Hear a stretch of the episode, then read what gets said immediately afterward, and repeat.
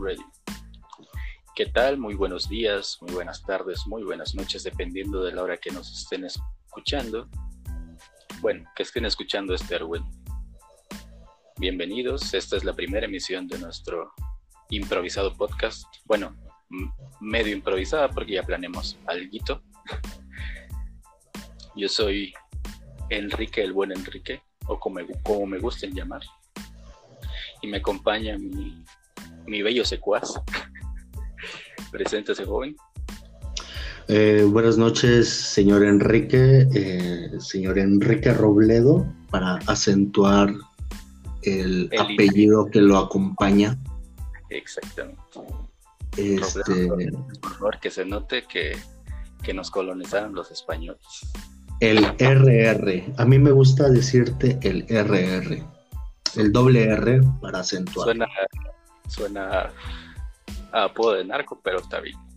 Sí, suena más a, nombre de padrote, me gusta pensar. Ah, ah que se siguen las, las ladies. De chulo. Ah. Eh, pues mi, humilde nombre es el, el Giovanni, buen Giovanni. Giovanni López. Este, o si me quieres decir Giovanni Cano, está también perfecto, para que veamos, aquí, aquí sobra lo español. Ah, claro que sí. Sí. bueno, por favor, si quién es usted, de dónde viene usted, a qué se dedica usted. Pues mi buen Enrique, este, como te dije, mi nombre es Giovanni, Giovanni López.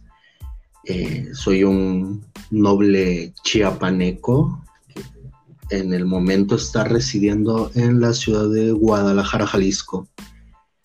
Este, estudié gastronomía en la Gran Universidad de Ciencias y Artes de Chiapas durante unos años. No estoy titulado, pues por pendejo. Así es. Digo, así es de que prosigue, ¿no? Que así, es de que eres pendejo. Ah, perdón. Este. Y pues toda mi experiencia laboral ha ido dirigida hacia la cocina. Este, un muy bello trabajo, un muy bello eh, ámbito laboral, pero de eso hablaremos un poco más adelante. Claro que sí, mi querido Showa. Yo, yo también soy de Chiapas, y también estoy viviendo en Bueno, no en, bueno, no también, ¿no? ¿Verdad? Porque también sería que estoy viviendo en Guadalajara, no, yo sí estoy en Chiapas. Una, un estado bastante, no sé cómo me atrevería a llamarlo. Bello. Atrasado, atrasado culturalmente. Es ah. bonito, pero tiene sus decadencias. yo también estudié gastronomía. Yo tampoco estoy titulado por pendejo. Prosiga. Pero pues lo que importa es que le echamos ganas, ¿no? Que, eh, trabajamos, que nos hemos partido la madre a lo largo de todos estos que serán, al menos yo cinco años. Mm, seis años. seis años, cierto, cierto. Y de eso es lo que vamos a hablar en esta, en esta misión, mis queridos escuchas. Y pues nos conocimos prácticamente en la escuela, en la universidad. Creo que desde el primero o segundo día nos empezamos a llevar, congeniamos bastante Exacto. De hecho, hay una, anécdota que tú cuentas muy bien de las primeras veces que nos vimos eh, el horario, si me haces el honor de contarla. Pues claro que sí. Yo he sido un aférrimo a la tecnología desde muy chico. Entonces el primer día pues yo llegué directo a los horarios, ¿no? Ahí estaba todo el tumulto de gente, el cúmulo de gente amontonados, tomándole foto al horario, porque pues eso es lo que se hace últimamente, ¿no? Dependemos de la foto agarras tu celular le tomas foto a algo que quieres recordar para luego. Entonces ahí estaban todos, absolutamente todos, con su celular tomándole foto. Pero veo a un individuo con su cuaderno pegado al horario enfrente, viéndolo como si su vida dependiera de ello y copiándolo en ese cuaderno. A lo que yo me quedé, este pendejo, qué pedo. ¿Por qué no le tomo foto, Pasa un rato, pues subo, veo a ese mismo pendejo sentado cerca de mí en el salón. y en alguna clase nos dijeron hagan equipos y pues preséntense. Digo, estamos en la universidad. Me hizo raro porque estamos en la universidad y nos pueden hacer actividades como de secu o primaria, ¿no? Pero eso es otro pedo. Y ahí fue donde surgió esta gran amistad. Ya con, con me dijera que le gustaba el anime, ahí hicimos una buena conexión. Me gusta pensar que hicimos clic. Ah, exactamente, eso, es, ¿Sabes? O sea, retomando el argumento de esta deplorable película que fue Hotel Transilvania, solo se hace clic una vez en la vida. Y tú y yo hicimos clic. Hicimos clic. Qué romántico, qué, qué poético. Sí.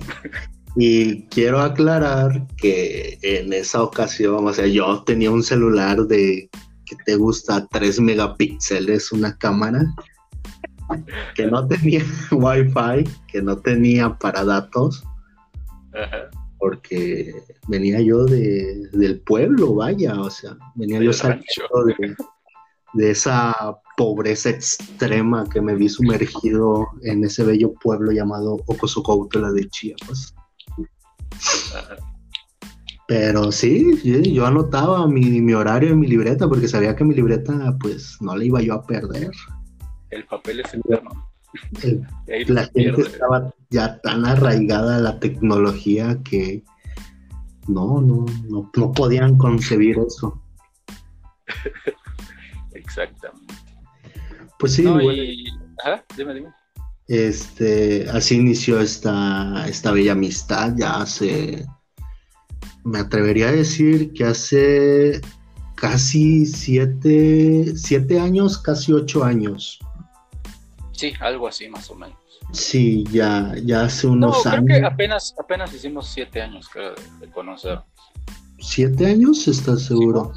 fue en el 2013, creo que agosto del 2013, de hecho. Algo así. Ah, qué buenos cálculos, sí. Siete años ya de. Ah, no, güey, no, no, no. Del 2012, me parece. Sí, ¿no? Creo que fue, sí, sí, sí, sí. Sí. Del 2012. Porque 2003 entramos a primero. Sí, fue el curso propedéutico. Sí, fue en 2012, si no mal recuerdo. Ajá, exacto. Entonces ya pues, casi ocho años de, de esta bella amistad. Así es hermosos recuerdos. ah, algo que cabe resaltar es que yo me expreso muy mal de la gente, yo soy muy juzgón, pero siento que es para darlo, o sea, yo hablo en voz alta y puedo decir, ah, mira ese pinche este limosnero que anda ahí, pero lo hago para agradar, para causar buen humor entre mis partes, porque por dentro, pues sí, soy muy respetuoso. Y si se me acerca ese pinche cojo, sepa que diga, pinche limosnero, ¿verdad? ese pinche lo voy a saludar, le puede que le dé unos varos. sí. como para que se alimente y todo, pero pues sí soy un poco mierda en cuanto a mis comentarios. A veces sí que gente nos espanta. me gusta, me gusta pensar que eres este, una persona que ve el mundo desde unos ojos fríos, pero que tu corazón es cálido. De hecho, sí. Me podría, eso. me podría describir así soy muy frío con todos, pero a la vez amable, noble. y estos, estos casi ocho años lo respaldan. Realmente es. una gran persona. Y si estuviera yo al lado de ti, te daría yo un beso. Gracias, y yo lo recibiría con bastante, con bastante orgullo y agrado. Pues, mi buen Enrique, basta de joterías vamos a darle a este argüende. Sí, eso iba, a eso iba, joven. Eh, vamos a darle pie a este, al tema principal que hemos planeado. Y pues es básicamente la experiencia que hemos tenido en cocina, de cómo hemos llevado desde los estudios hasta el ámbito profesional, que pues hemos cambiado bastante, me consta, de los dos. Puedo decir que sí hemos trabajado bien y sí hemos llegado bastante lejos. Pues sí, lo hemos... como en, como en grado de jerarquía en una cosa. Exacto, nos hemos fogueado muy bien de, este ámbito. Es, como dije al principio, es un ámbito muy hermoso, es un ámbito que si tú lo sabes sobrellevar, pues te puede abrir muchas puertas, como te puede tragar y hacerte pedazos en un día. Pero iniciamos este... Es cruel pero justo. Es cruel, exacto. Cruel pero justo. Frase de Homero en entrañable capítulo de Los Simpsons. Este. Me gusta pensar que esos primeros años de. Eh, me gusta pensar que esos primeros años de estudio, pues realmente hicieron un, cambio y sentaron las bases de, la persona que ahora, que ahora somos.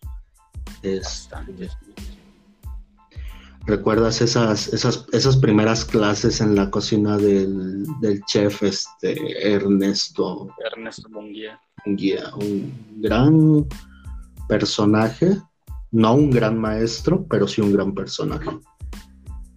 Sí, y un gran primer encuentro con la cocina.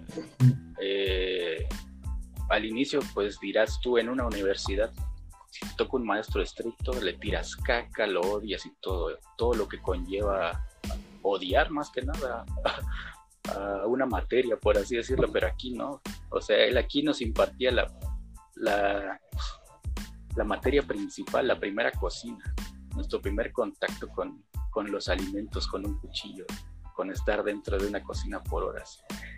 Y más que odiarlo, sí era de respetarlo y decir, güey, enséñame, edúcame, cabrón, porque yo sí quiero estar aquí. Sí, y, y realmente ves ese, esa mezcla de personas y no te llegas a imaginar cuál va a ser el resultado final. O sea, yo, yo, yo recuerdo este, de, mis primeros recuerdos ligados hacia la cocina, estar en la graduación de la primaria, sí, sí, de la graduación de la primaria, pidiendo un filete de, de res gratinado con papas fritas. Y yo dije, güey, yo quiero aprender a hacer esto y los azares del destino pues me llevaron a, esa primera clase de cocina en la que quedé asombrado con todo lo que conllevaba ser un cocinero, porque no somos chefs. Eso hay que... Lo hemos sido, pero es que, bueno, eh, tratemos ese tema en otro, otro capítulo. ¿Qué diferencia de un cocinero a un chef? Pero eso va a ser para otro, otro día. Eh, yo, pues creo que todos hemos disfrutado de comida, de la comida a lo largo de nuestras vidas.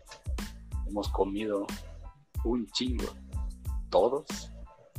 Y al menos yo cuando decidí eh, estudiar esto, pues a mí me gustaba mucho la química. Me gustaba mucho ver, o sea, creo que ambos vimos en caricaturas, en películas, en muchos lugares, muchos medios, que la química era mezclar un chingo de, sustancias pósimas, como se le quiera llamar, y obtener un resultado muy chingón, una fórmula especial, una fórmula muy cabrona que te daba algo, ¿no?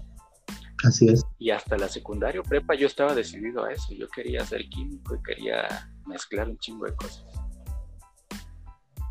pero las matemáticas, las fórmulas, todo ese, y la física, me dijeron, no, pendejo, tu cerebro no da para eso. Haciendo ese tipo de operaciones, no, mi madre, es que yo entre aquí, yo siempre reprobé matemáticas. Y hacer este, ecuaciones no era lo mío. Entonces dije, algo que se le parece es la cocina. O al menos es lo que yo, yo vivía en mi día a día, porque más o menos en la secundaria eh, por un tiempo yo llegaba a casa y me tenía que preparar mi comida prácticamente. Entonces le empecé a agarrar gusto a eso y yo creo que vi, vi por ahí el camino de qué es lo que quería. Y prácticamente la cocina es eso, mezclar muchos ingredientes para obtener un resultado muy cabrón. Sí, a, a grandes rasgos se podría definir como eso, la mezcla de productos. Exactamente. Pero conlleva cientos de cosas más, como desde el simple hecho de cortar eh, y eso siempre lo, se lo he dicho a mis practicantes, desde el simple hecho de cortar una cebolla hasta hacer un corte de calidad guayu. La cocina abarca un mundo enorme en las que tienes que saber esos dos extremos. Picar una cebolla, cocinar un término en su punto. Lavar plato, dirigir un restaurante. Tanto eso como rasgos culturales ajenos a, a la cocina, como, no sé, todo lo que nos rodea es casi relacionable a cocina. La historia, eh, geográficamente, las, las plantas o frutos que se dan en un lugar tiene que ver mucho con la cocina del lugar. No sé, hay muchas cosas que, de las que podríamos hablar, pero ahorita eh, vamos más a, a nuestras vivencias dentro de la escuela. ¿Tú cómo te sentiste en esos primeros años? Pues el primer año fue, fue divertido. Este, el primer semestre yo, yo venía arrastrando varios problemas ahí familiares y yo sabía que solo tenía una oportunidad. Si desaprovechaba esa oportunidad ya no iba a haber más. Entonces, eh, reprobar la clase de cocina eh, para mí era impensable. Y fue, fue un poco frustrante, un poco duro, pero a la vez muy divertido. O sea, las clases de salsas, las clases de, de cortes, el cómo regañaron a, al compañero Guti por adelantarse con los cortes de la siguiente clase. ¿Te acuerdas? Sí, bueno. Es, no, no, sí, las puteadas siempre en cocina son muy divertidas. Cuando no te toca. exactamente. Eh, algo que él creyó bien, pues adelantar trabajo, pues no siempre es, es, bueno en este ámbito. Hay que saber darle su tiempo a las cosas. Y sí, fue, fue divertido y cruel a la vez. Este, el olvidar el, gorro, el, olvidar el pico y usar un calcetín en vez de un pico. Eso es un clásico. Así es, no, sí, el, uniforme era bastante primordial, eh, pues en todas las escuelas, ¿no? Pero aquí sí te revisaban antes de entrar a cada clase de cocina que tuvieras absolutamente todo, toda tu indumentaria para poder entrar. Y sí, claro que se olvidaban las cosas algunas veces. Sí. Me tocó muy contadas ocasiones, pero sí, estaba cabrón. Sí, este, el, a mí me tocó salir corriendo a, buscar un gorro con, otros salones y que te lo negaran. Y tú así con tu cara de, de, pendejo ahí, préstenme un gorro, por favor, si no, Ernesto no me va a dejar entrar a la clase y ya como que te prestaban un gorro todo puerco y Ernesto te decía, ese gorro que ya, ya, déjeme entrar. Déjeme entrar a su clase. Exacto. Y sí, te puteaba y pues adentro, ¿no? Pero era, era Sí, y muchos creerán. Ajá, dime, dime. Adelante. Ah, bueno. Eh, muchos creerán que la cocina, bueno, gastronomía, como como carrera es totalmente cocinar y, vaya que no. Realmente tienes muchas materias alrededor de, una cocina que puede llegarte a frustrar. Al inicio, eh, yo de la, de la preparatoria salí con el perfil, por así decirlo, de, de químico, de estudiar un poco lo que viene siendo más o menos medicina, la anatomía del cuerpo, higiene y salud, física, matemáticas, un poco por ese, ese rumbo. Y al entrar, yo no me esperaba que lleváramos eso, o sea, que lleváramos el estudio del cuerpo humano, pero un poco más profesional dentro de gastronomía. Fue algo así como que, ah, cabrón. Yo creo que a muchos les choqueó, les, se les hizo algo como que muy difícil. Así es. Que era toparte con algo a lo que no ibas, prácticamente. Sí, y, realmente yo, yo cometí ese primer error de pensar que únicamente nos íbamos a dedicar a, a cocinar o aprender otras culturas y no, y llegas y pues te topas con contabilidad, te topas con este, geografía gastronómica, te topas con historia de la gastronomía. O sea, yo en mi vida había yo visto que en la antigua Roma habían vomitaderos, o sea, eso es una, una cosa que te abre el mundo de una forma brutal.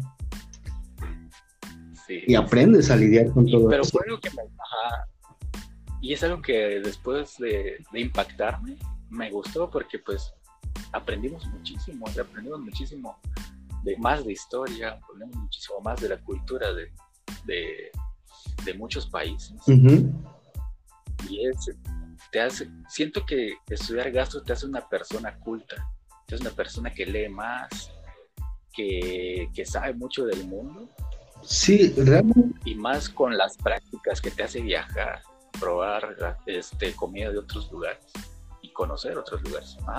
Realmente me atrevería a decir que te da las herramientas para ser un, un buen ligador. Porque, admitámoslo, ¿cuántas veces no aplicaste o cuántas veces no has aplicado la de este eh, te cocino una pasta italiana y te la acompaña con un vino francés. Este, y, te hago un postre de mil hojas que te cagas. o sea, ¿cuántas veces no aplicaste eso? O, una historia sobre cocina impactante, ¿no? O la típica de tanto viejas como, como familia, como amigos a ver cuándo me cocinas. Ah, la, la es como que en, ocasiones una cachetada con guante blanco y en ocasiones pues las puedes aplicar para, para algo chido, ¿no? No es como que yo vaya con un pinche ingeniero a ver cuándo te armas un baño ahí en mi cuarto, hijo de puta madre. Sí, o, con el doctor, ¿no? A ver cuándo me recetas drogas. A ver cuándo me cura. Así es. No, pero creo que las prácticas, ya metiéndonos un poco más en, las prácticas, eso es lo que creo que al menos a, los gastrónomos, a nosotros los cocineros nos hizo muchísimo paro. Ya después a la hora de trabajar, creo que es lo que más nos ha ayudado a nosotros, de que a nosotros cada semestre, cada fin de semestre no eran vacaciones. O sea, cuando muchos se iban a vacacionar a otros lados, se quedaban en su casa por un mes o dos meses que duraban las vacaciones, que será de julio a, a septiembre o de diciembre a febrero. Nosotros era chambear, o sea, de que terminaste tus clases, ahora ve a dónde vas a ir a, trabajar de agrapa, porque en algunos lugares no nos pagaban. De hecho, la, universidad era de ir a aprender. Tenía un convenio para que las empresas no te pagaran las empresas no te tenían que pagar. Y sí, como tú dices, era, era trabajar de gratis y ni siquiera era asegurado de que te iban a enseñar. O sea, tú te tenías que hacer un lugar en ese restaurante, en ese hotel y darte a conocer y que reconocieran tu valor como cocinero. Y una vez que lograbas eso, era, ok, ahora sí te enseño, ¿no? Ahora sí ven. Sí, porque Sí, es que en muchas ocasiones, eh, recibiendo el trato de, de compañeros ya en una cocina a la que ibas a hacer prácticas, era de que el practicante va a limpiar. O sea, tú limpia esto, a ver, tú vete a lavar los platos. Pero cuando ya te empiezas tú a interesar o ya empiezas a demostrar ese interés de que, oye, ¿qué estás haciendo? Oye, puedo hacer esto, oye, este, enséñame, porfa. Cuando ven que, tienes ese interés, te dejan un poco de lado ese, ese asunto de que eres un mero intendente, más un mero steward, que steward son los que lavan platos. Ya te empiezan a como que acercar un poco más a, la cocina, a lo que vas, pues. Exacto. Eso es más que nada. Sí, y como te digo, te tienes que hacer de un lugar en ese, en ese lugar al que fuiste o al que vas a ir. Y es este, yo recuerdo mis primeras prácticas, bueno, de hecho, en concreto mi primera práctica, eh, no había chef, había una, una mayora, que es una señora que se dedica a dirigir la cocina con gran experiencia laboral de años. Y la señora nos dijo, eh, iba yo con Jorge Solares, te has de acordar de él. Y es... pervertido más. Y este nos dijo así, tal cual, uno a lavar trastes y el otro a picar. Y así nos tuvo durante, te gusta, cuatro o cinco días hasta que nosotros nos empezamos a meter en su cocina poco a poco. Y de estar jodiendo todos los días de, se llamaba Ceci y la señora, no sé si todavía viva, la verdad. De estarle diciendo, doña Ceci, sáqueme a buffet, doña Ceci, sáqueme a buffet, doña Ceci, sáqueme a buffet. Hasta que un día me dijo, ok, vete a buffet. Y me mandó solo a un buffet que en ese entonces para mí era grande, de un aproximado de 100 personas. Eh, un novato que no sabía moverse tan bien en una cocina. Y te juro que estuve cinco minutos en el buffet y le fui a llorar, sáqueme del buffet. Ya no quiero estar. Y me dijo, ¿qué? No que muy chingón, no que muy estudiado. Y es lo que me dijo, jamás se me va a olvidar. Me dijo, tú no sirves para esto, consíguete otra cosa. Y yo así que, chinga, pinche vieja loca no me va a decir para qué sirvo, para qué no sirvo. O sea, yo sé para lo que no sirvo, pues. Y en ese entonces acepté mi derrota, me regresé a lavar trastes y salió la segunda al mando a sacar adelante el buffet y me dediqué a, enseñarle a esa persona que valía la pena realmente como cocinero. Esa primera cocina me enseñó mucho y me dio lo mejor que, que pude haber aprendido, que fue cómo tomar alcohol sin ser descubierto. Exactamente, es una de esas tantas cosas que puedes hacer dentro de una cocina que muchas personas saben. Sí, de hecho, es... tanto eso como carnearte a alguien dentro de una cocina es bastante complicado y requiere un nivel alto de profesionalismo. Para no encularte. No, para que no te cachen. Ah, deja tú que te cachen. Es otro tema también. Eso no hay problema. El chiste es no encariñarse de alguien de tu raza, ¿no? Que sabes que, que están locas. Sí, eh, en mi caso igual, fue de cuatro o cinco días de estar lavando, de este, picar algunas verdurillas por ahí, de más que nada observar. Y creo que tú debes de andar picándole y jodiendo y jodiendo de ayudar. Eso siempre lo tuvimos en mente, creo, de decir, ¿en qué ayudo? ¿Qué hago? ¿Qué hago? porque en una cocina siempre hay algo que hacer, siempre, siempre, así de que nunca puedes estar sentado. O estás cocinando, o estás limpiando, o estás ordenando algo, pero siempre hay algo. Que Exacto. Siempre vas a estar de pie en una cocina, siempre vas a sentir calor. Entonces es, algo que se sufre, pero las recompensas son bastante buenas. Es muy chido esto de, de cocinar, cocinarle a la, a la gente, al mundo. Sí, en, alguna ocasión en ese primer restaurante, este, me tocó salir a preguntarle a las personas del salón qué les había parecido los alimentos. Y no hay sensación tan, tan maravillosa como que te digan que lo que tú has preparado pues ha gustado. Y ha gustado mucho.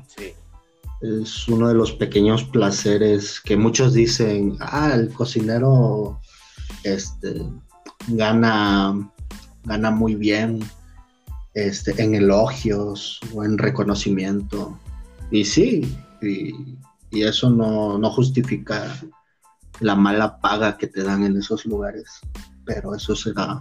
Y es algo que, te puede hacer bien, eh, te puede ayudar a mejorar o te puede mandar a la verga en cuanto a que te empiezas a creer, no, hombre, no, yo soy el, el mejor cocinando, yo soy una verga, te puede levantar mucho, pero siempre hay que tomarse todos los elogios, los, buenos comentarios con humildad y decir, gracias, me esforcé en hacerlo y voy a dar, voy a seguir dando lo mejor. Sí, sí.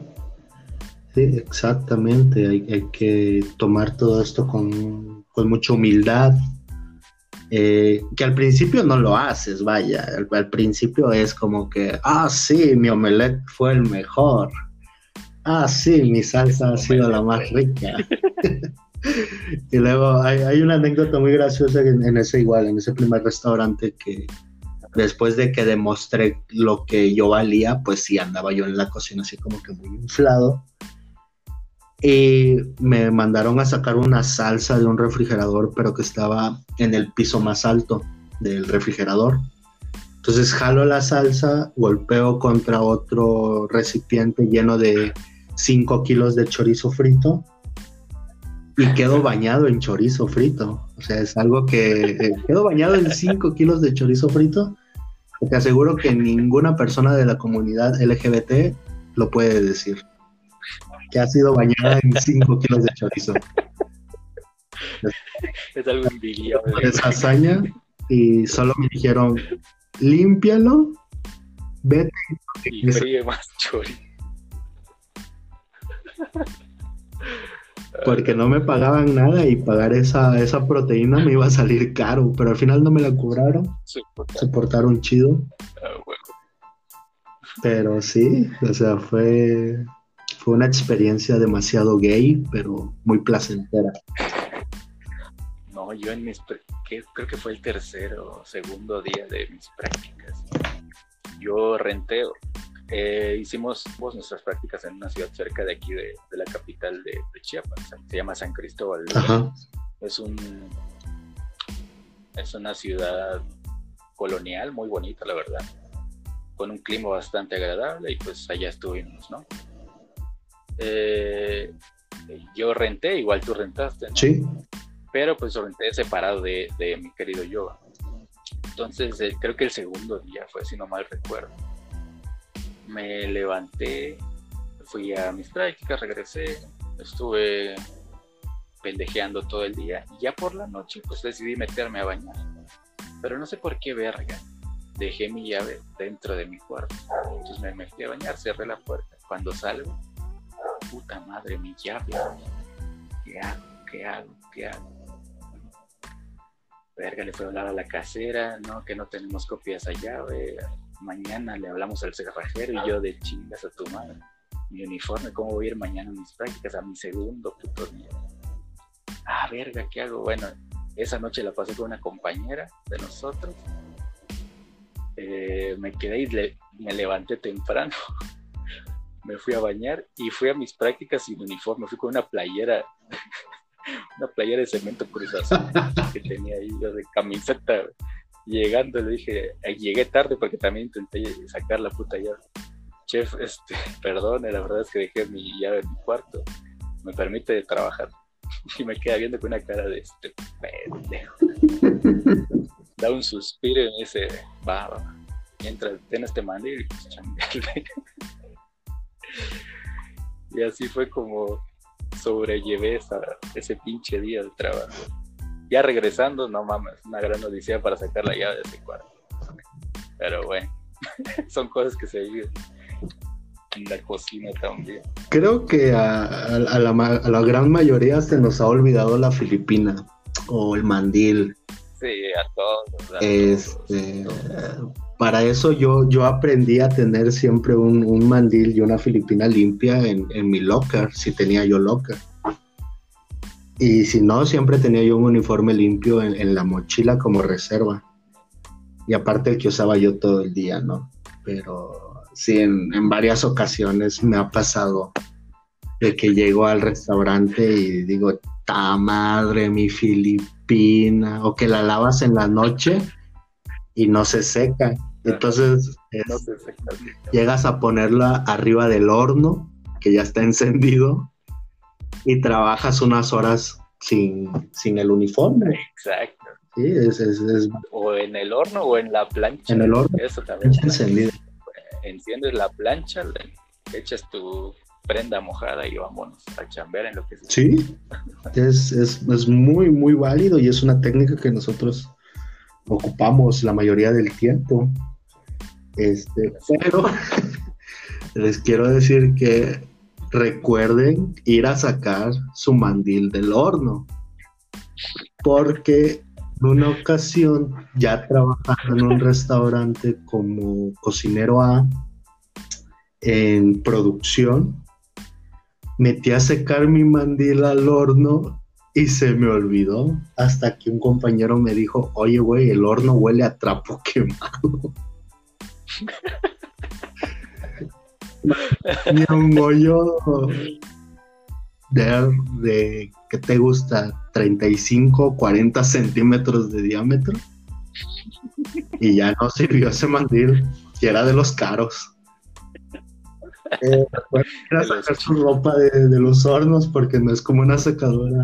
Esa madre se calienta mucho y, y sí, como putiza, ¿no? Lo peor de todo no es el mandil, es que los panes quedan con olor a trapo mojado, a trapo quemado, perdón.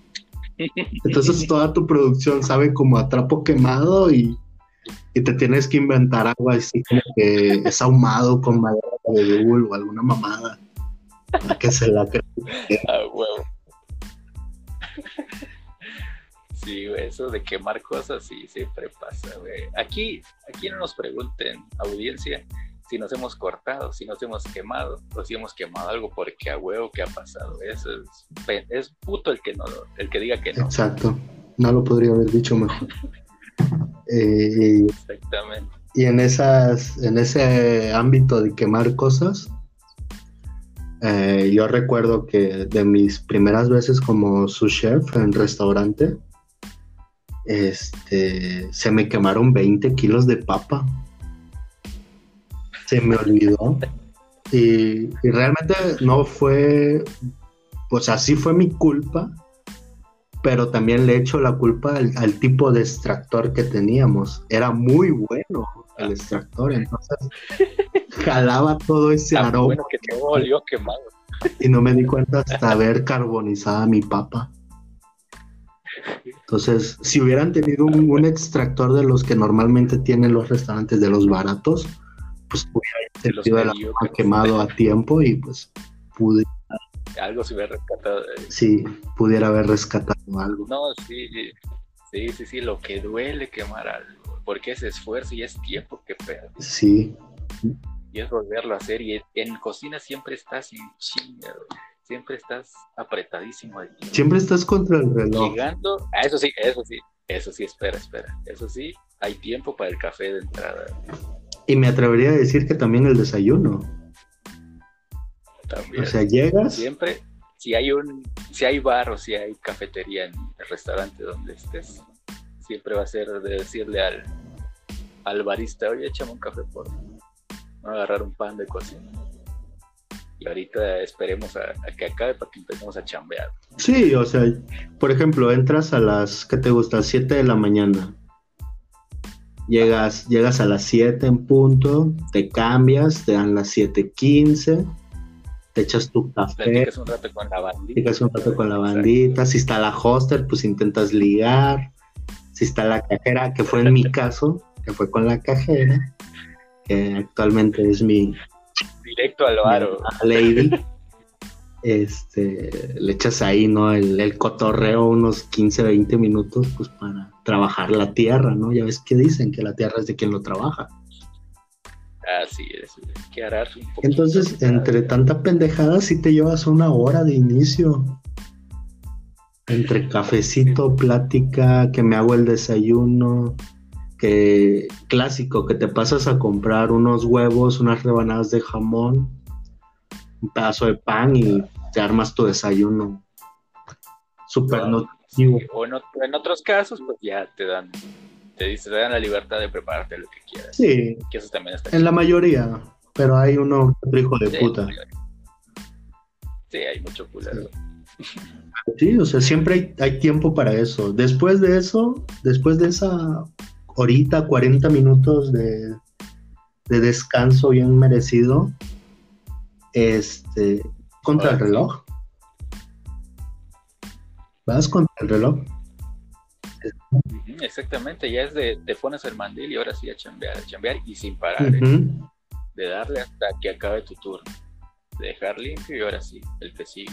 Sí, incluso no hasta que acabe tu turno, incluso una, dos, tres, cuatro horas más, las horas que sean necesarias para, para dejar un buen trabajo si eres un buen cocinero. Sí, sí.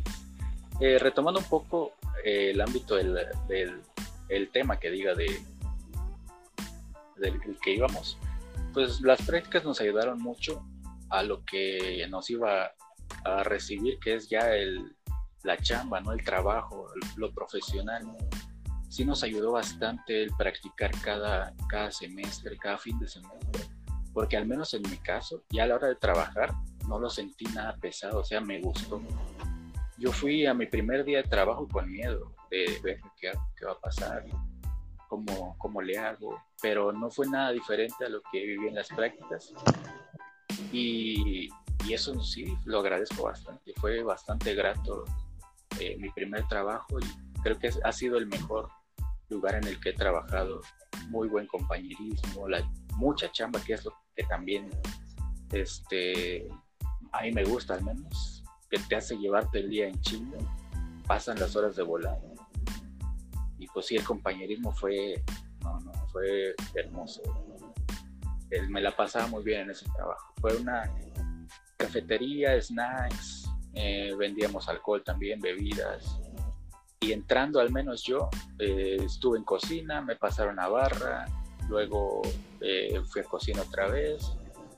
Y viendo que yo me desenvolvía bien en los dos lugares, me dieron un rato caja, o sea, yo hacía algunos cobros o imprimía cuentas y todo eso. Y llegó el punto en el que pues ya me tenían confianza los jefes y me nombraron encargado de, de un turno. Entonces eh, el hecho de practicar antes de, un trabajo, al menos a mí me ayudó, yo creo que a ti también.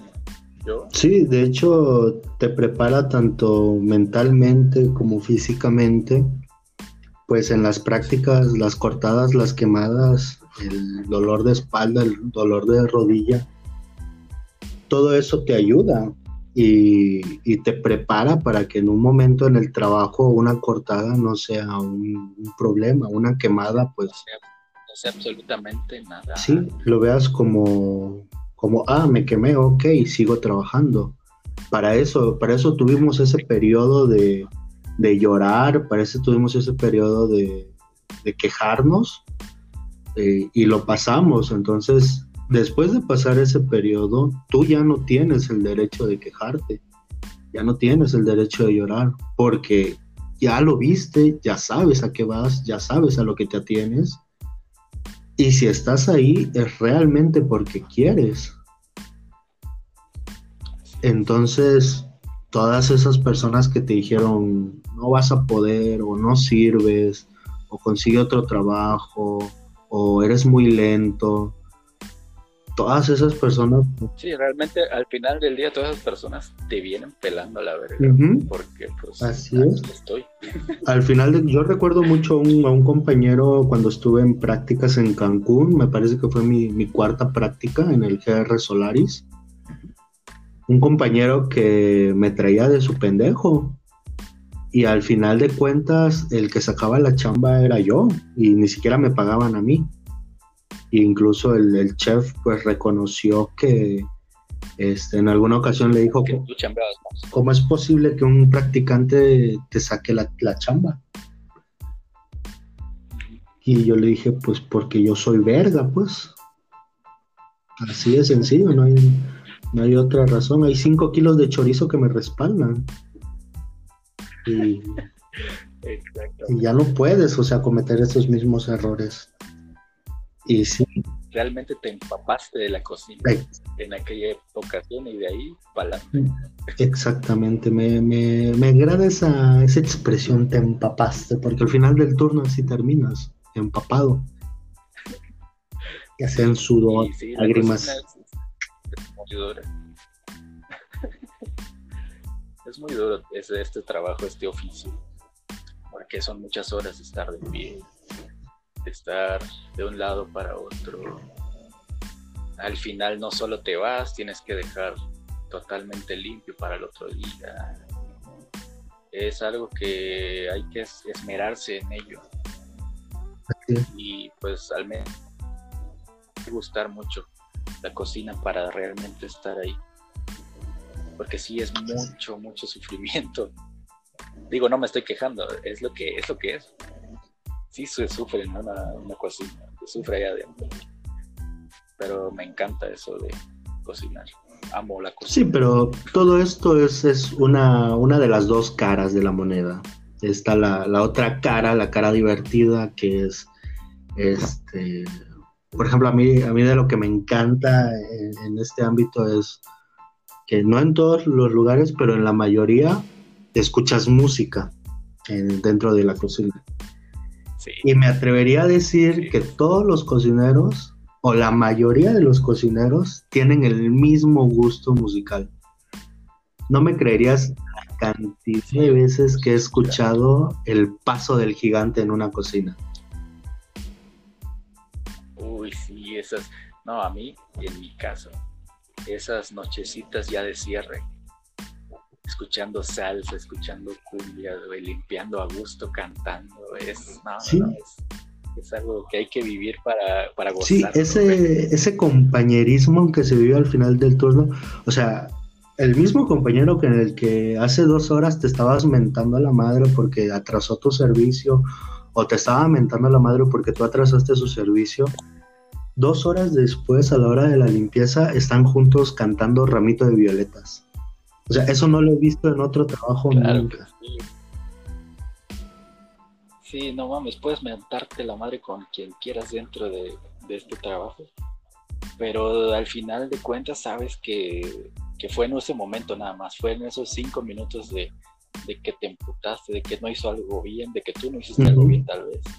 Pero al final es de que ya ni modo, ya pasó, eh, somos cuates, somos compañeros y estamos juntos. Si no estamos, si no estuviéramos juntos, sale esta Exacto, dependes de todos. Pues, no puedes hacerlo tú solo. Y, esa, esa es la otra cara de la moneda que me, que me gusta ver más. Eh, la, que, la que me gusta mostrarle a, los practicantes, ¿sabes? La, cara de la moneda, el compañerismo, de la ayuda, del si te caes yo te levanto, este, y también, o sea, mostrarles el, la putiza, el dolor, el, ardor en las después de limpiar chiles, este... Igual me ha tocado tratar a practicantes y, pues sí, es mostrarle, mostrarle todo lo que es la cocina. Mostrarles que hay que chambear a final de cuentas, hay que darle duro. Hay que esforzarse totalmente, pero sin dejar a un lado de que estás cocinando con amigos. Exacto. A mí, me, a mí me gusta seleccionar a los practicantes, o sea, no sé cómo lo hagas tú, pero eh, cuando tengo más de dos practicantes, me gusta ponerlos a limpiar chiles secos, ¿sabes? Y al que se queja, a ese ya no le tomo importancia, es como que ah, este güey no va a aguantar. Y a los que aguantan vara, aunque, aunque los ves así como que, que la mano le arde y que ya están casi llorando, pero que no se quejan, que llegan y te dicen, ¿qué más hay que hacer, chef? Cuando dicen eso, dices, este güey vale la pena, ¿sabes? A este güey lo voy a traer, lo voy a cobijar y le voy a tratar de enseñar todo lo que yo sé para bien o para mal, pues que él agarre lo que quiera de ese conocimiento. Y he tenido audiencia, aquí, aquí es, volvemos un poco a lo que, a cómo iniciamos, ¿no? Que nosotros nos esforzamos para que nos tomaran en cuenta. Y aquí nosotros estamos seleccionando a quién sí se, sí se esfuerza, sí, sí vale la pena en una cocina, que sí, que demuestre que sí chambea, que sí le echa ganas, que, que está al tanto de, lo que está pasando. Hay muchos que se apendejan, que se encamotan, como le decimos, que es cuando hay tantas cosas por hacer, pero te quedas parado sin, sin poder hacer. Que no sabes por dónde comenzar. Ese es encamotarse, estar ah, Exactamente.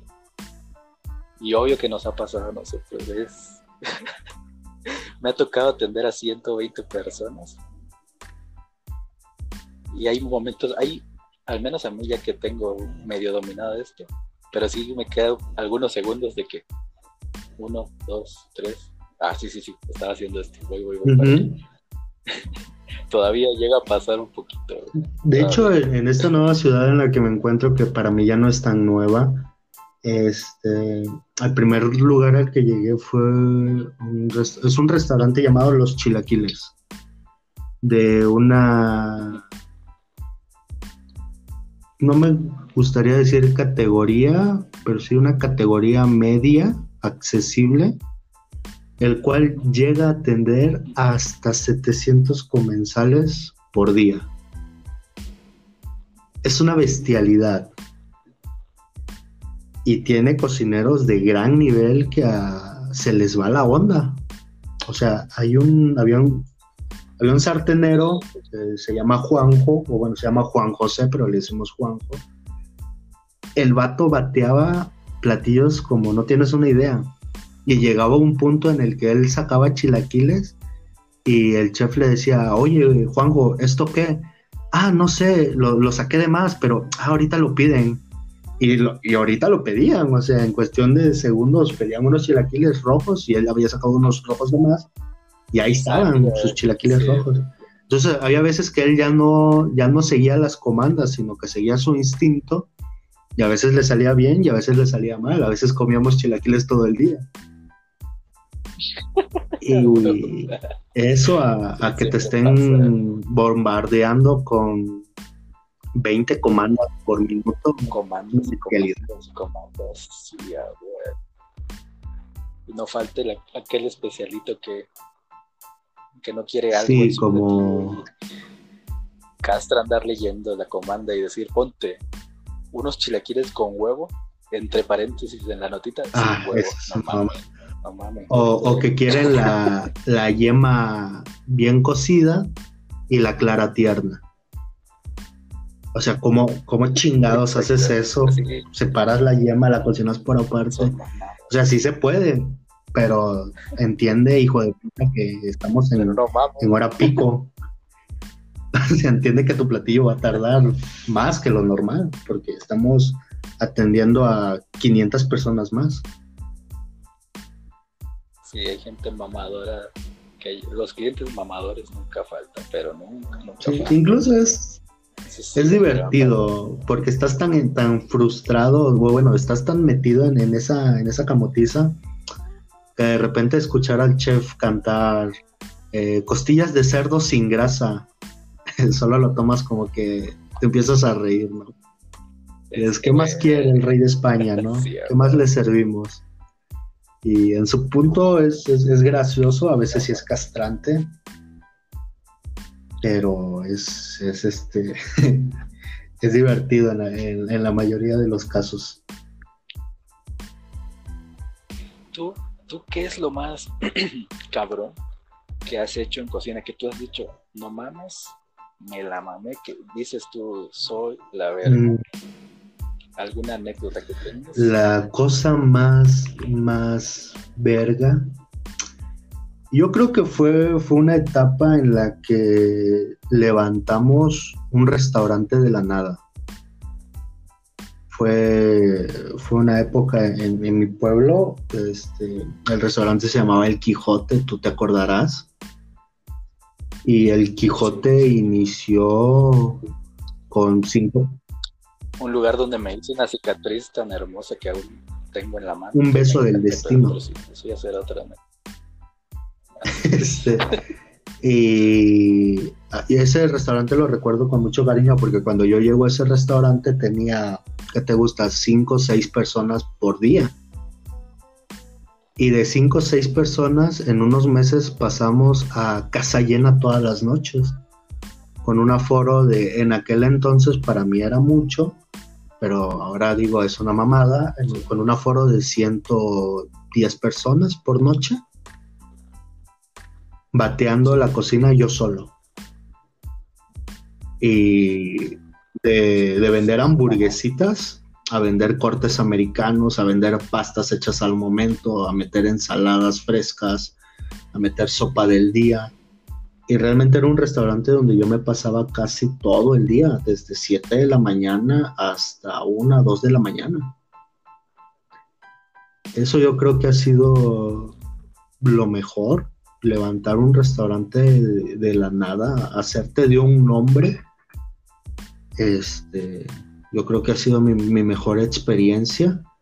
Y en servicio, yo diría un domingo aquí en Guadalajara, que nos camotearon como no tienes una idea, nos bombardearon y logramos sacar a 400 personas en un restaurante de alta cocina mexicana, con platillos muy especializados.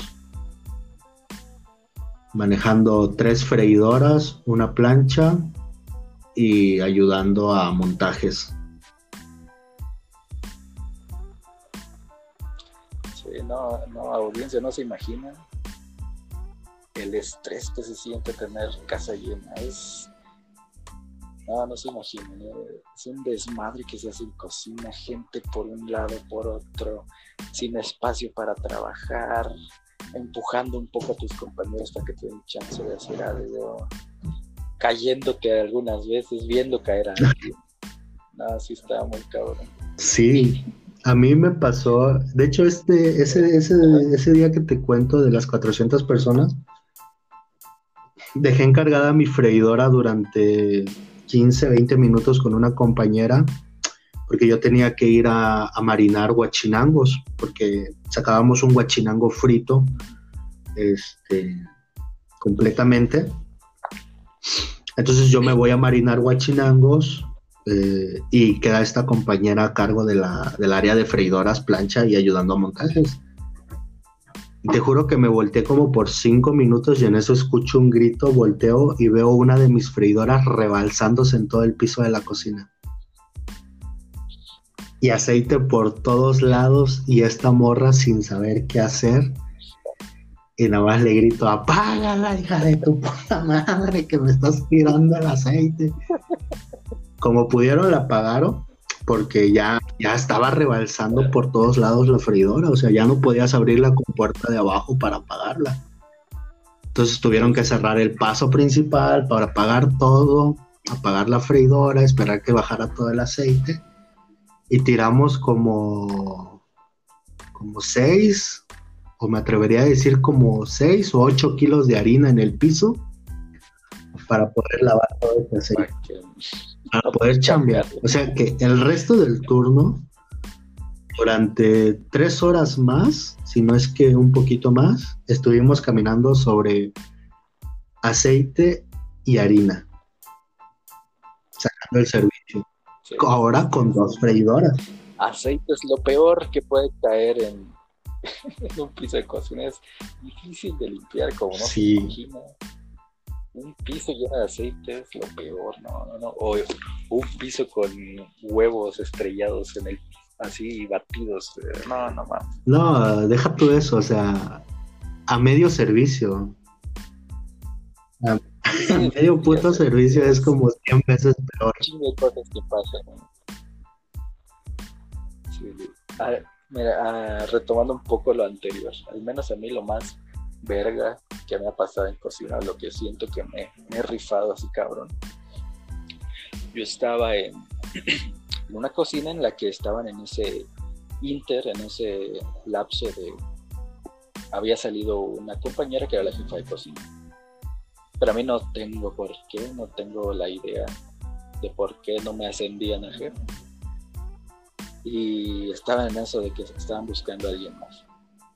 Pasaron como, pasó como una semana en la que estuvimos sin, sin chef, por así decirlo.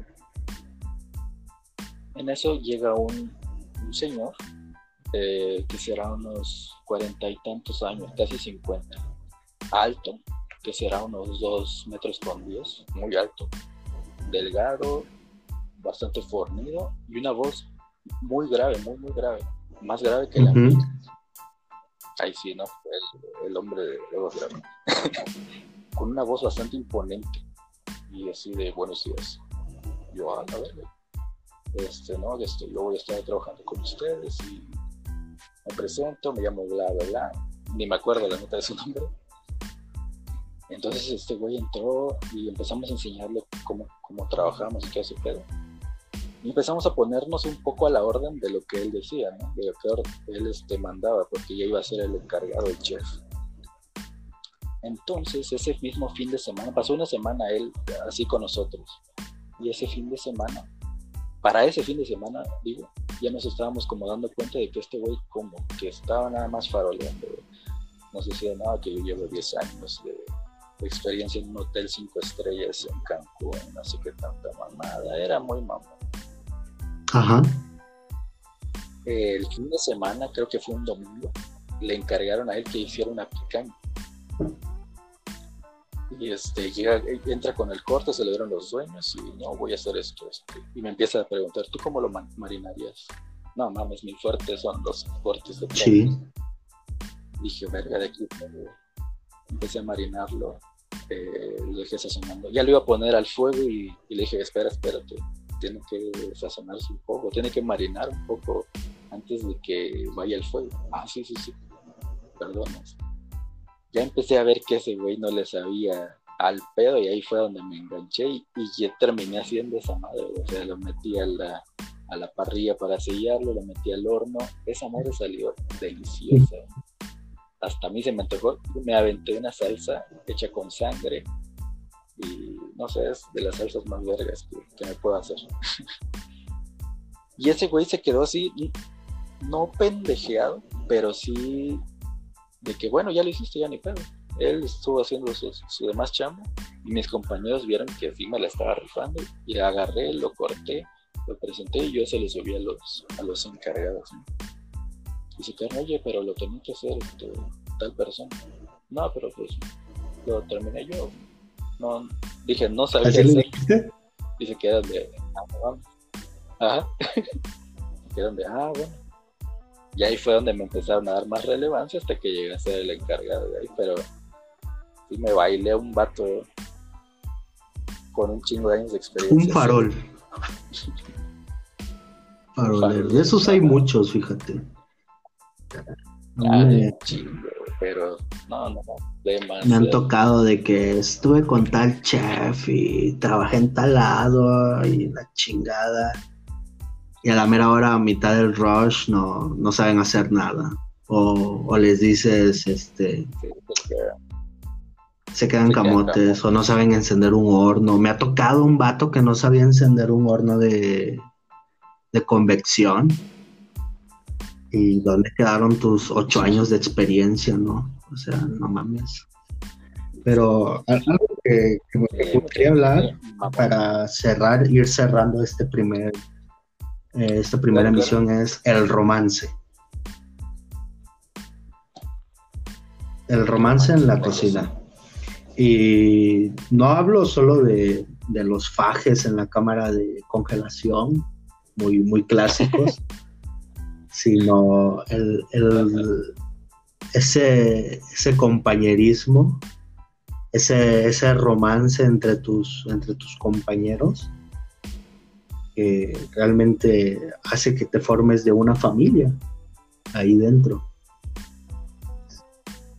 Sí, la verdad es que es, es necesario que te lleves bien con todos.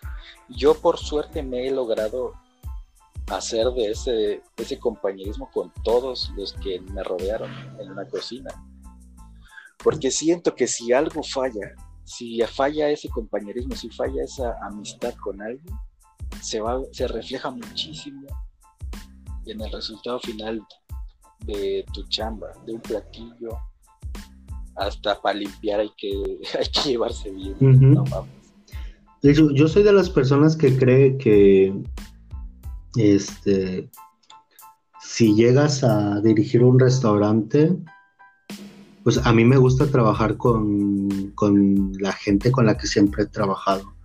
Un ejemplo es el relicario donde estaba Daisy, estabas tú, estaba Jafet, Miguel, que a pesar de que no era un gran, gran lugar, que realmente era una pequeña cafetería, pues teníamos un gran equipo. Entonces a mí me gusta como que hacerme de mi equipo y trabajar con él.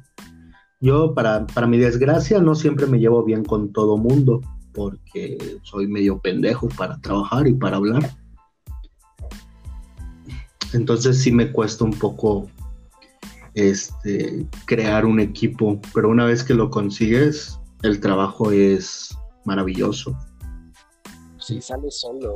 falta la, la lady, pues como, como diríamos, ¿sabes? El, pedazo de carne prohibido.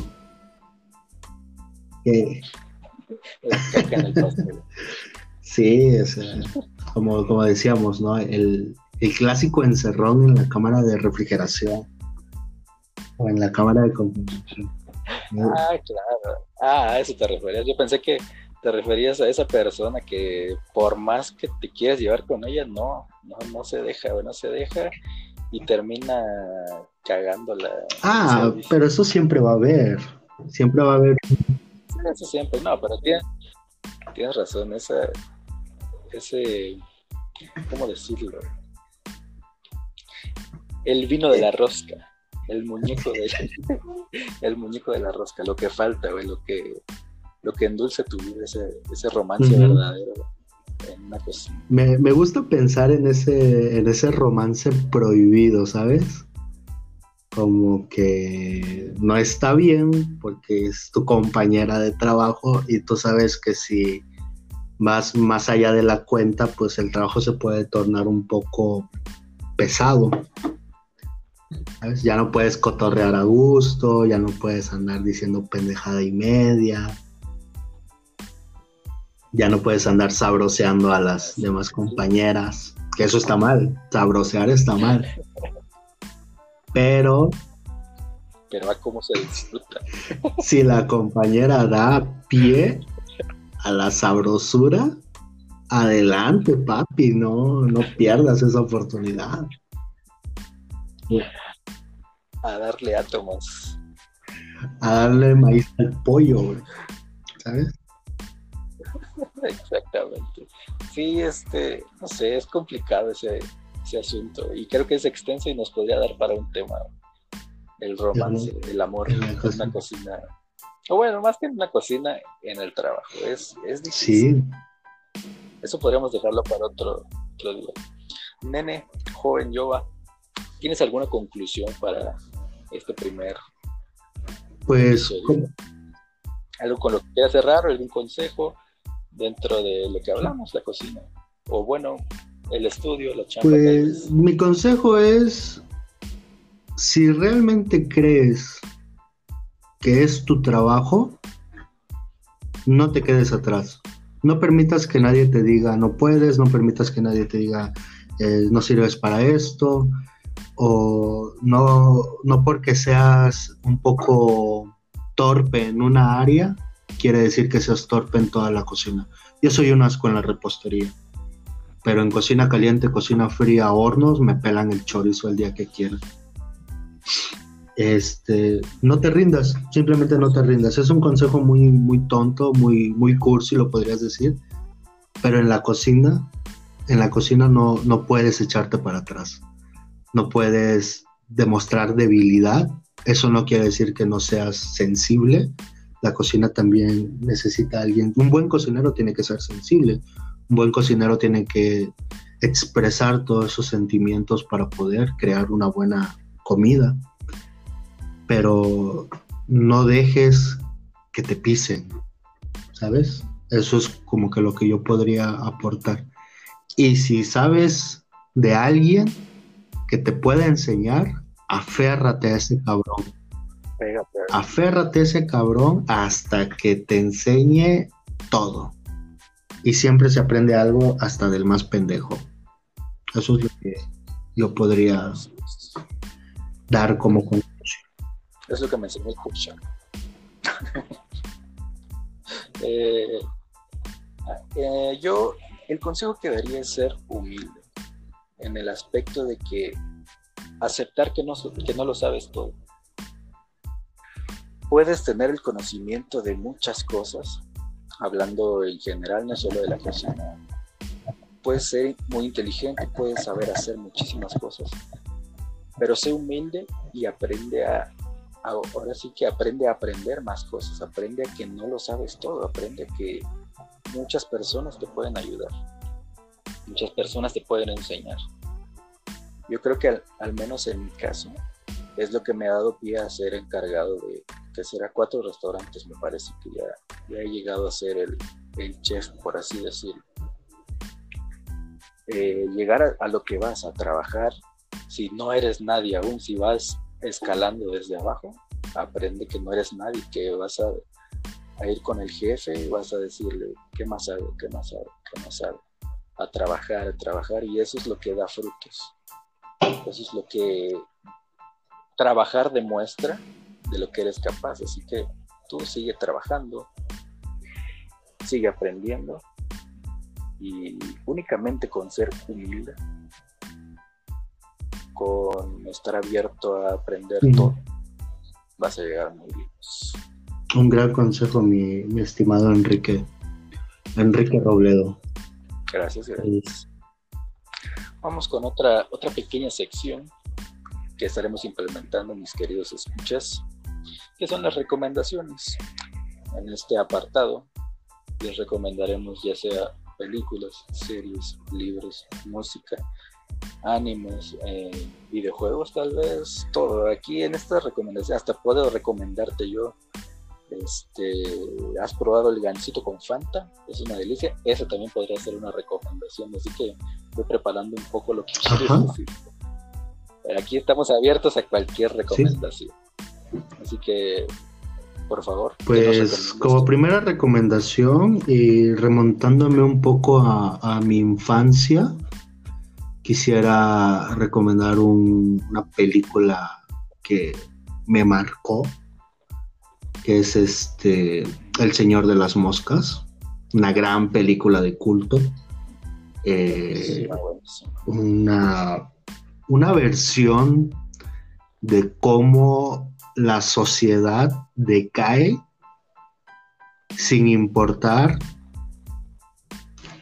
el lugar donde esté situado o sin importar las personas que estén involucradas es una gran película, no hablo más de ella, pues tienen que verla. Sí, si tienen que verla, está muy buena. Igual la he visto y sí se me hace una gran Y yo la vi en primaria. Imagínate, o sea, esa profesora nos traumó. Son niños muriendo en esa película. sí, porque es, fuerte. Sí, sí, sí. Pero eh, y a mí me tocó verla en secundaria, igual se me, se me, hizo algo fuerte, digo, no me traumó, no, no digo que me traumó, pero sí se me hizo algo fuerte para que no en una etapa como que Es una gran película de culto y realmente merece, merece ser vista.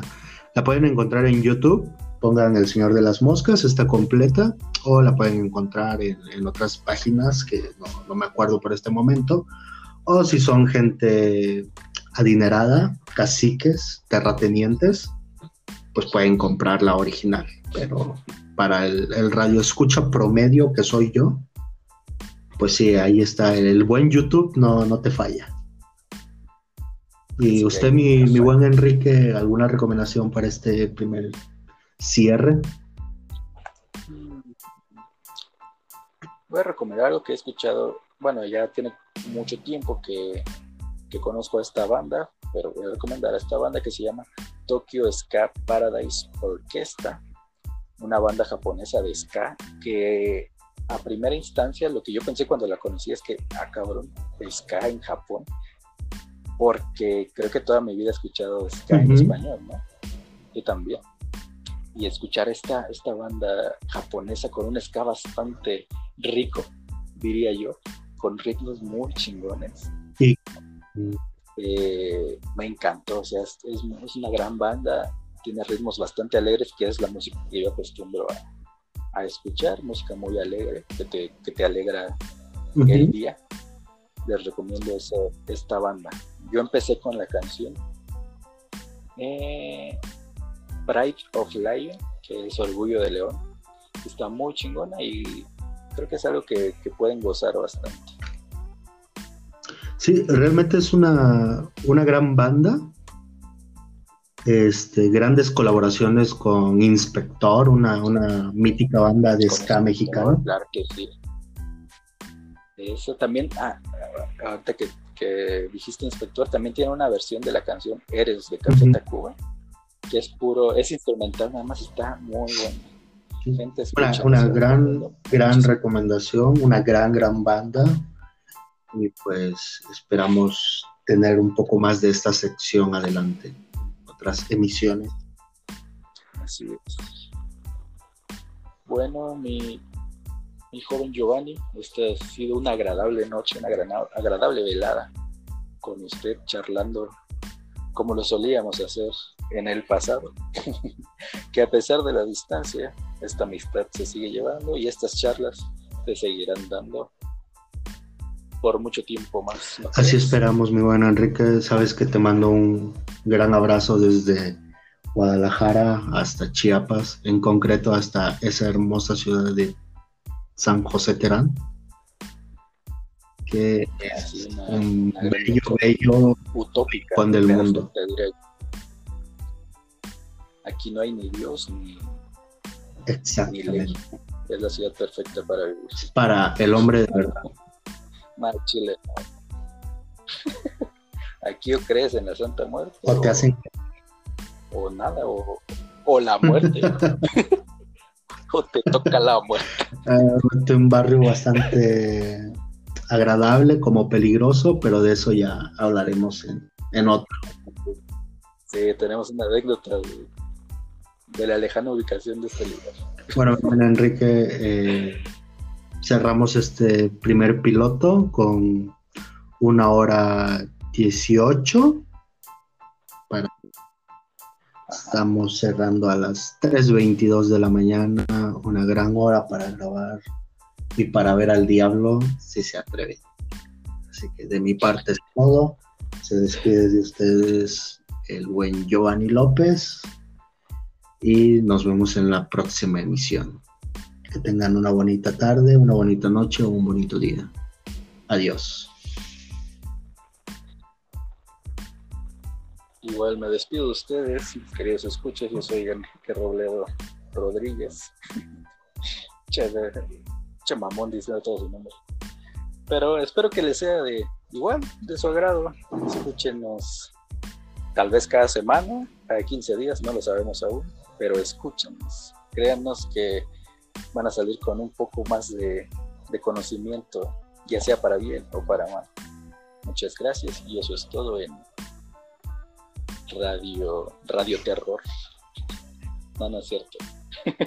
Hasta luego. Esto fue el primer capítulo, Argüende, término medio.